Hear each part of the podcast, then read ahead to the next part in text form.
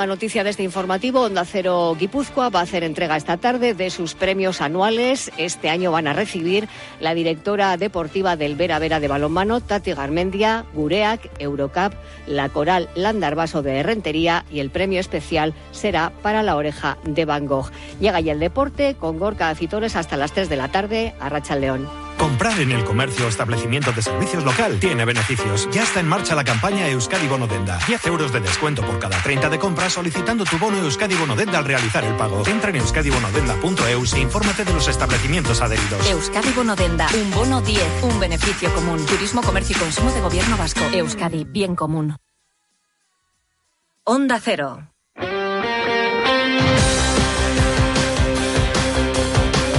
En Onda Cero, Radio Estadio Euskadi, con Gorka Acitores. Y con Nacho Losada, los mandos técnicos, ¿qué tal la racha León Deporte? Hasta las 3 en punto de la tarde, en este jueves 9 de noviembre, de resaca más que positiva para la Real Sociedad, que será equipo Champions de octavos de final tras su brillante victoria ayer en Anoeta por tres goles a uno frente al Benfica en un arranque espectacular de partido de los de Manuel Alguacil y sumado, como decimos, a la victoria en extremis desde el punto de penalti del Inter de Milán en el Red Bull Arena ante el Salzburgo, quiere decir que la Real de Imanol será por tercera vez en su historia equipo de octavos de final de la Champions League y todavía quedan dos jornadas por delante en esta fase de grupos por disputarse. El resto de nuestros equipos de primera división miran a las citas del fin de semana como la del Deportivo a la vez, ni más ni menos que Montjuic y ante el Fútbol Club Barcelona y ha hablado Guridi, al que escucharemos en los próximos minutos. También el Atleti prepara esta tarde con su último entrenamiento la cita que va a abrir mañana la jornada decimotercera en primera división a las 9 de la noche en San Mamés y ante el Celta. También repaso a nuestros equipos de segunda división a la última hora de Ibaria Morevieta, Copa del Rey con el sexto clasificado ayer en la prórroga y sufriendo 3-4 ante la gimnástica soviana para la segunda ronda de la Copa del Rey. Cita hoy en la Copa de la Reina para el Athletic que ayer nos dejaba la victoria, el pase en la tanda de penaltis para el Alavés Gloriosas y la eliminación en la prórroga para el Eibar femenino. Además, citas también en baloncesto esta tarde para el Vasconia en Euroliga. Ayer triunfo en la FIBA Europa Cup para el Bilbao Basket y citas también, doble cita para nuestros equipos de balonmano en la máxima categoría, el Vidasoa y para el Veravera, ambas a las 8 de la tarde. Con todo ello vamos hasta las 3 en punto en este Radio Estadio que arrancamos.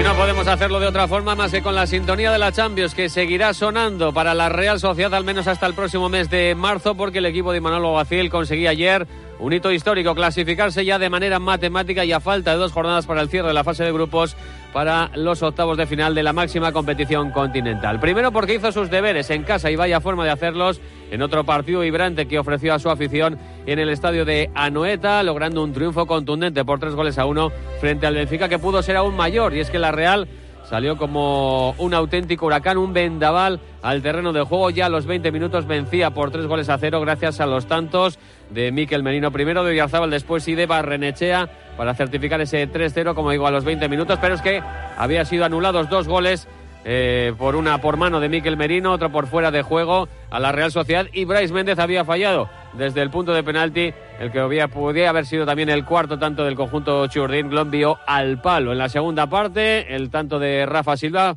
pudo inquietar a la Real Sociedad al comienzo de la segunda mitad, pero nada más lejos de la realidad que eh, la Real tuvo el control del partido y no sufrió apenas en demasía ante el Benfica, que sigue sin puntuar y que ayer marcó su primer gol en esta fase de grupos de la Champions. Un equipo que, ojo, no es un mal, no es un mal equipo, el conjunto portugués, que es colíder de la Liga Portuguesa, pero es que la Real no le dejó absolutamente brillar en ningún momento, ni en el partido de Lisboa, en Daluz hace ya un par de semanas, ni en el de ayer en el estadio de Anoeta. Y es por ello que Imanol querría resaltar el mérito de los suyos frente al demérito que quieran ver algunos del Benfica. Creo que tiene más mérito el partido que hemos hecho nosotros eh, que el de, y no ha sido por porque ellos hayan estado mal, sino porque nosotros hemos estado a todos los niveles, tanto a nivel ofensivo como a nivel defensivo, muy, muy, pero que muy bien. Lo dije ayer, que para poder ganar al Benfica teníamos que hacer un partido de 10 y es lo que hemos hecho.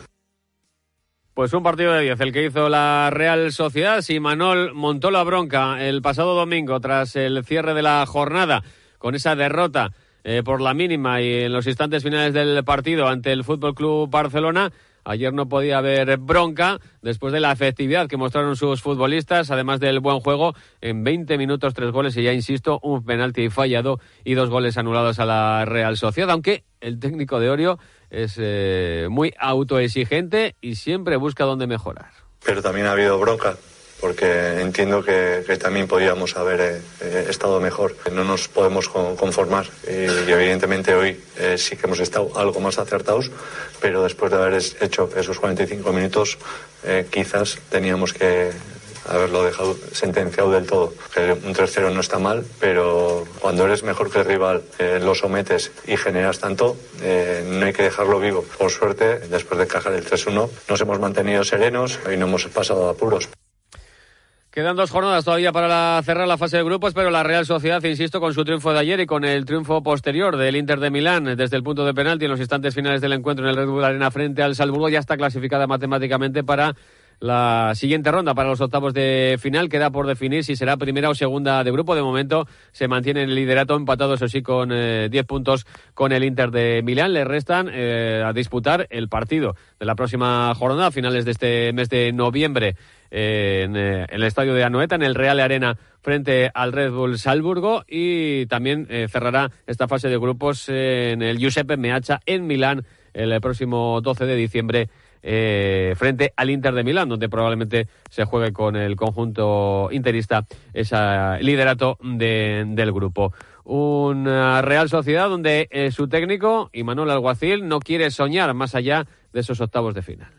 El sueño es ganar el siguiente partido contra la Almería, irse al parón muy contentos. Lo que hizo el Benfica está muy lejos. Eh, es verdad que hemos eh, comenzado muy bien, son cuatro partidos, estoy muy contento, muy, muy orgulloso, pero tengo los pies en el suelo porque, bueno, eh, aquí no te puedes equivocar hay que trabajar como lo han hecho hoy eh, estos jugadores y el nivel es muy alto. Lo que hemos hecho ha sido pasar una, una gran noche, emocionar a nuestros aficionados y creo que a los aficionados que no son de la Real Sociedad, sino a los que les gusta el fútbol y eso creo que también es importante.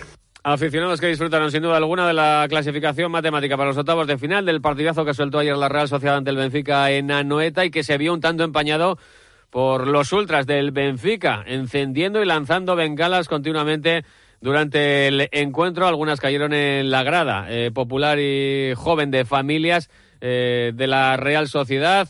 Eh, se ha detenido hasta cuatro eh, individuos, eh, por llamarlos de alguna forma, de ultras del Benfica, que portaron algunas bengalas y la Real Sociedad se va a personal como acusación particular. Y el presidente de la entidad, Joaquín Aperribay, estaba anoche muy enfadado y esto es lo que decía en torno a este asunto. La Real va a ir penalmente contra los delincuentes que han tirado las bengalas a la afición de la Real. Que si por la Real fuese y pueden entrar en la cárcel, entrar en la cárcel para toda la vida. La Real va a poner todos los medios en cuanto a entrega de imágenes, en cuanto, en cuanto a identificación de las personas, para perseguir a esas personas, a esos delincuentes, que me parece escandaloso que estén aquí. Algo fallo, porque no es normal que se pudieran meter tantas bengalas en los controles que debe haber eh, los accesos al estadio de Anoeta, al margen de los incidentes que hubo también antes del encuentro en las calles adyacentes al estadio del Real Arena donde juega la, Real Sociedad. Una Real que se centra, como decía Imanol, en la Liga, la cita el sábado a las cuatro y cuarto en los Juegos del Mediterráneo frente a la Unión Deportiva Almería, alcoholista de la Primera División, para seguir sumando puntos en su pelea europea que ahora mismo le tiene fuera de esos puestos europeos tras la derrota frente al Fútbol Club Barcelona. Precisamente ante el Barcelona va a tener que jugar el Deportivo Alavés. Roberto Vascoy, ¿qué tal la Rachaldeón? ¿Qué tal Gorka Rachaldeón? Que ha entrado esta mañana preparando esa cita del domingo a las cuatro y cuarto en Montjuic ante el conjunto culé. Y precisamente con la tranquilidad que le da la victoria contra el próximo rival de la Real Sociedad, contra el Almería, en un partido donde el equipo obtuvo los tres puntos de una forma muy clara, acumulaba siete jornadas sin ganar. Y este mediodía, John Guridi, que ha sido el protagonista en sala de prensa, reconocía que van a ir a Montjuic con un puntito más de tranquilidad después de haber sumado una victoria que les deja cinco puntos sobre el descenso. El partido del, la Almería era, era muy importante, pues que bueno, les, hemos dejado a, nueve puntos, que es bastante diferencia. Pero bueno, eh, ya sabemos que este domingo tendremos un, partido difícil, que, que, igual no tenemos tanto la, la pelota como, como el día pasado pero bueno, eh, tenemos que hacer nuestro, nuestro partido, intentar hacer el partido largo, defender bien y bueno, bueno, luego cuando tengamos la pelota también estar acertados y hacerles, intentar hacerles daño. Sin novedades en el entrenamiento, Seldar y Simeone lesionados de larga duración son las dos bajas confirmadas y veremos si García Plaza mueve el eh, banquillo. Es un técnico con un once bastante definido, pero al enfrentarse a un equipo de esta dimensión veremos si opta por mover alguna ficha en el once eh, titular. Un Barcelona que llega con muchas dudas después de esa derrota frente al Shakhtar Donetsk en Hamburgo en la Champions. Están a cuatro de líder el eh, Girona e incluso se habla de una posible destitución de Xavi. Le hemos preguntado a Guridi si van a jugar un poco con los nervios del conjunto culé, pero el Azpeitiarra no se fía un pelo. Al final es el Barça, están, mm, están obligados a ganar cada semana, ¿no? al final, cuando no, no ganan, pues los equipos grandes ya eh, se empieza a hablar ya cosas, ¿no? Y bueno, eh, seguro que va a ser un partido muy, muy complicado de, sacar adelante. Además, ellos, eh, como has dicho, vienen de una derrota en Champions y bueno, eh, saldrán, saldrán eh, muy enrabiatados. Y bueno, nosotros, pues como te he dicho, tenemos que hacernos fuertes sin balón y cuando, cuando tengamos balón pues eh, hacerles daño. Y bueno eh, ellos también querrán ir al, al parón con, con, buena sensación con buena victoria pero bueno nosotros también. Así que vamos a intentar hacer lo mejor posible. El guipuzcoano que está completando una campaña fantástica es uno de los dos tres futbolistas más destacados del equipo. Primero jugando con pivote ahora en la posición de media punta por detrás del delantero pero reconoce que tiene una deuda con el gol Sí, está claro. Al final, cuando tienes ocasiones y no las metes, pues sí que hay un run run en la, en la cabeza, ¿no? Pero bueno, al final es fútbol. Eh, hay, hay partidos en que, que estás jugando mal y de repente metes un gol y parece que, que has jugado un partidazo también.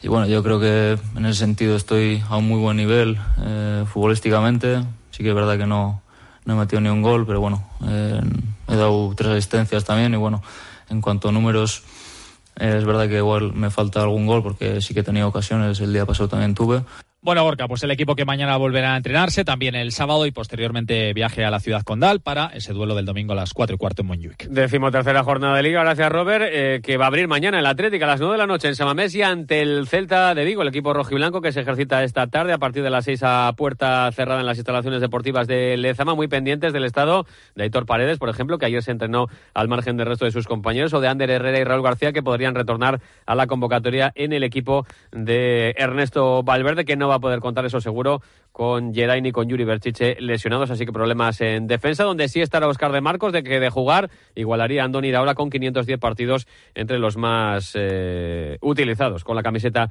roja y blanca en la historia del club del Athletic, ante un Celta de Vigo que viene con polémica arbitral en las últimas eh, jornadas y donde Óscar de Marcos precisamente espera que el Athletic no, pase, no pague los platos rotos de los errores arbitrales con el conjunto Vigues. Bueno, nosotros yo creo que nos centramos en, en lo nuestro. Al final cada uno pues bueno, tiene sus problemas eh, en su casa, por así decirlo, y, y nosotros vamos a ir a hacer nuestro partido, a que nuestro partido tenga ritmo, eh, como a nosotros nos gusta y confío en la buena fe de los árbitros, en que al final ellos van a ir a pitar eh, lo que ven, el mejor partido posible y no creo que nosotros tengamos que pagar los platos rotos de, del Celta o de ningún otro equipo. Simplemente cada uno tiene lo suyo. Nosotros también hemos tenido acciones polémicas a lo largo de la temporada, pero bueno, son cosas que pasan y, y cada partido es totalmente diferente.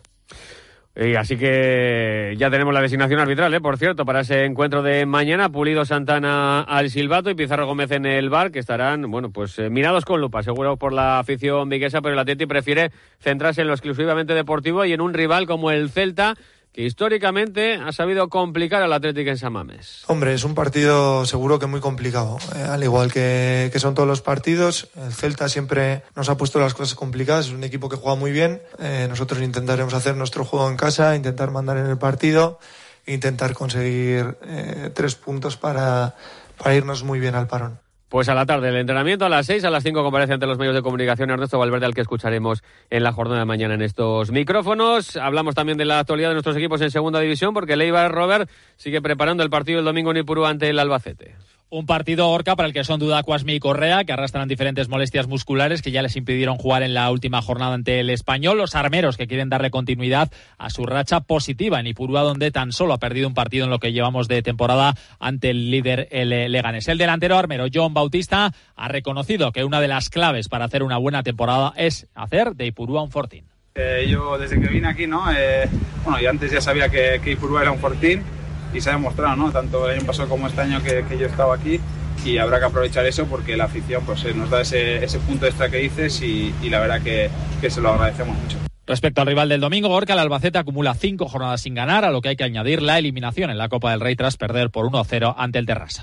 Gracias, Robert. Hablando de la Copa del Rey, enseguida vamos con ello. Antes la actualidad de la Sociedad Deportiva Amorebieta, que sí estará en ese sorteo de Copa y que juega el sábado en el Molinón ante el Sporting, segundo clasificado de esta segunda división, donde tratará de romper complicado lo tiene el equipo de Luis Mujica, esa racha de ocho jornadas sin ganar en las que solo ha sido capaz de sumar dos de los últimos 24 puntos. Ayer se dio un festín al ganar 0-4 en un partido amistoso a un rival como el San Pedro en el centenario del club Sexta Otarra con goles de Morcillo Quintero, el jugador del filial Unas Benito y Félix eh, Garreta. Eh, no jugaron los lesionados eh, Jauregui y Echeito que apuntan de nuevo a bajas en la cita del sábado en el Molinón. Sí lo hizo Jorge Mier que retornó a los terrenos de juego más de un mes y medio después de su lesión de tobillo. Mañana última sesión por la tarde antes de jugar el sábado a las 9 en el Molinón. Como decimos, en Copa del Rey superó la eliminatoria del Sestao River. Lo hizo con agonía en la prórroga por tres goles a cuatro y eso que los del Sestao remontaron el tanto inicial de la gimnástica segoviana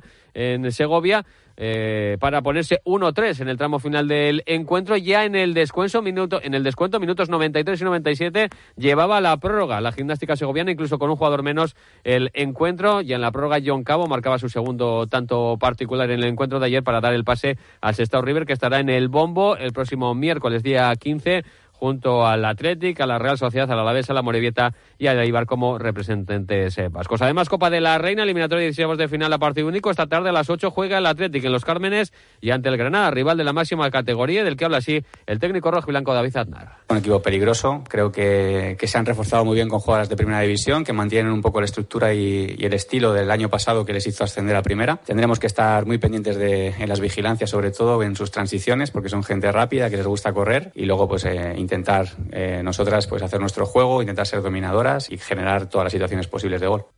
El Alavés Glorioso ya está clasificado para los octavos de final tras su victoria en la tanda de penaltis anoche ante el Cacereño después del 0-0 del partido y el 1-1 de la prórroga. Un triunfo de fe para la entrenadora Babazorra, Andrea Esteban. Y bueno, esa fe, esa confianza y esa creencia en que las cosas salen, pues nos ha llevado a, a poderlo empatar en, a falta de dos minutos del final y a llegar a esa tanda de penaltis en la que hemos tenido pues, pues esa suerte, ¿no? Entre, entre comillas, de, de poder llevárnosla, eh, llevarnos esta, esta eliminatoria, este partido y y el Eibar quedó eliminado al caer ayer en la prórroga en Ipuru a 0-1 frente al Levante Las Planas. El técnico armero Geray Martín dio minutos a las menos habituales y estaba satisfecho con su rendimiento, pero también apenado por la eliminación. No conseguimos el pase, eh, estamos tristes, nos duele porque pues bueno, eh, queremos en casa conseguir esos resultados que nos están costando, pero bueno, somos el Eibar, somos un equipo trabajador y eso no va a faltar de aquí a final de temporada. Seguiremos trabajando a pensar ya en el próximo partido y esos resultados o premios que no estamos obteniendo hasta la fecha, seguro que llegarán. Baloncesto porque el Vasconia visita esta tarde a las seis y cuarto el pabellón de la paz y la amistad de Atenas para enfrentarse a Olympiacos en la séptima jornada de la Euroliga. Así habla Dusko Ivanovic del, del rival de esta tarde.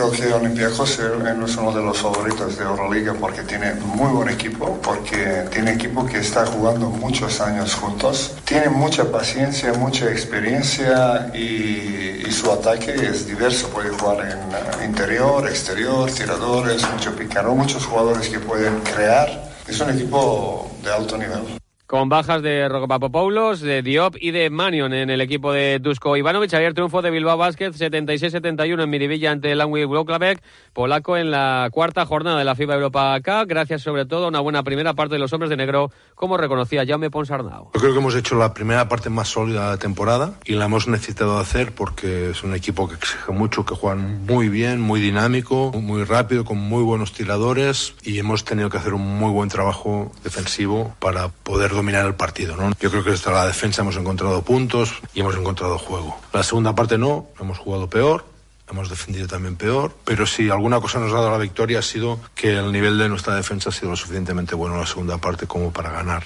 ya que nuestro ataque no, no, no lo ha sido.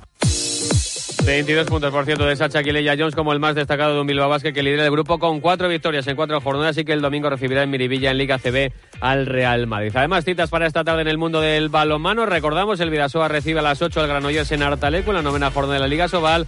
El Superamena Vera Vera jugará a las 8 y media en la pista del Aula Valladolid en partido correspondiente a la última jornada de la primera vuelta de la División de Honor Femenina. Tendrán cumplida información de todo ello esta noche en la brújula del Radio Estadio Euskadi con Roberto Vasco y a partir de las 9 menos 10.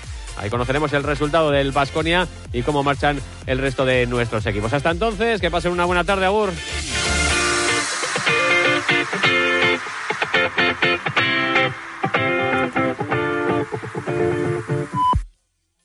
Son las 3 de la tarde y las 2 en Canarias.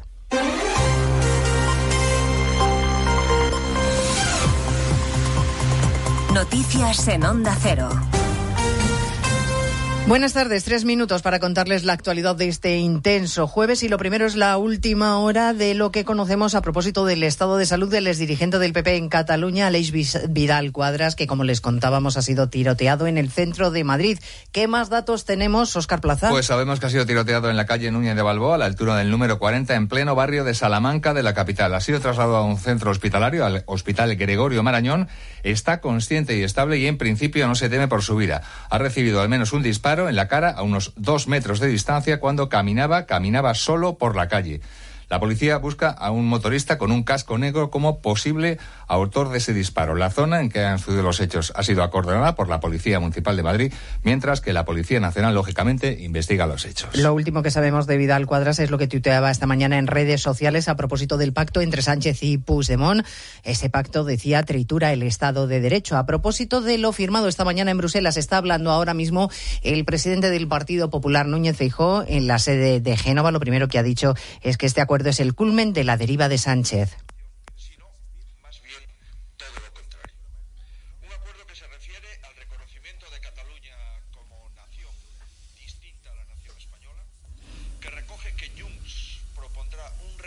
de autodeterminación, que defiende una fiscalidad y la cesión del 100% de los tributos a Cataluña y que incluye en la amnistía una referencia lawfare, es decir, un acuerdo que viene a negar que España sea un Estado de Derecho. ¿A cambio de qué? A cambio de saciar la ambición personal que no conoce límite alguno. Una ambición guiada por la conveniencia personal, no por la convivencia colectiva. Indignación manifestada del presidente del Partido Popular que contrasta con la satisfacción que exhibía esta mañana en Bruselas el fugado Puigdemont, corresponsal Jacobo de Regoyos. Han sido más de 25 minutos de monólogo seguido de Puigdemont, en el que ha hablado de conflicto, de injusticia, de represión, de decretos de nueva planta, que es donde ha fijado el comienzo de todo lo malo. Y una amenaza. Si no hay acuerdos, no habrá legislatura. La estabilidad del gobierno. La estabilidad del gobierno, de la legislatura, sobre todo de temas como los presupuestos y otros proyectos relevantes, surgirá y dependerá de una negociación permanente que tenga resultados